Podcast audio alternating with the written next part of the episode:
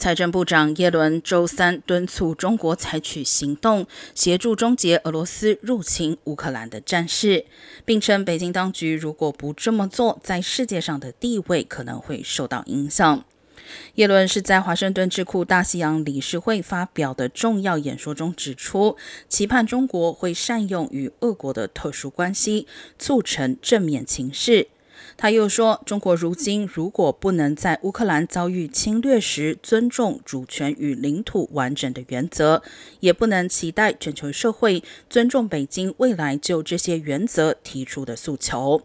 耶伦还指出，北京对俄罗斯侵乌的立场可能影响各国与中国合作及贸易的意愿。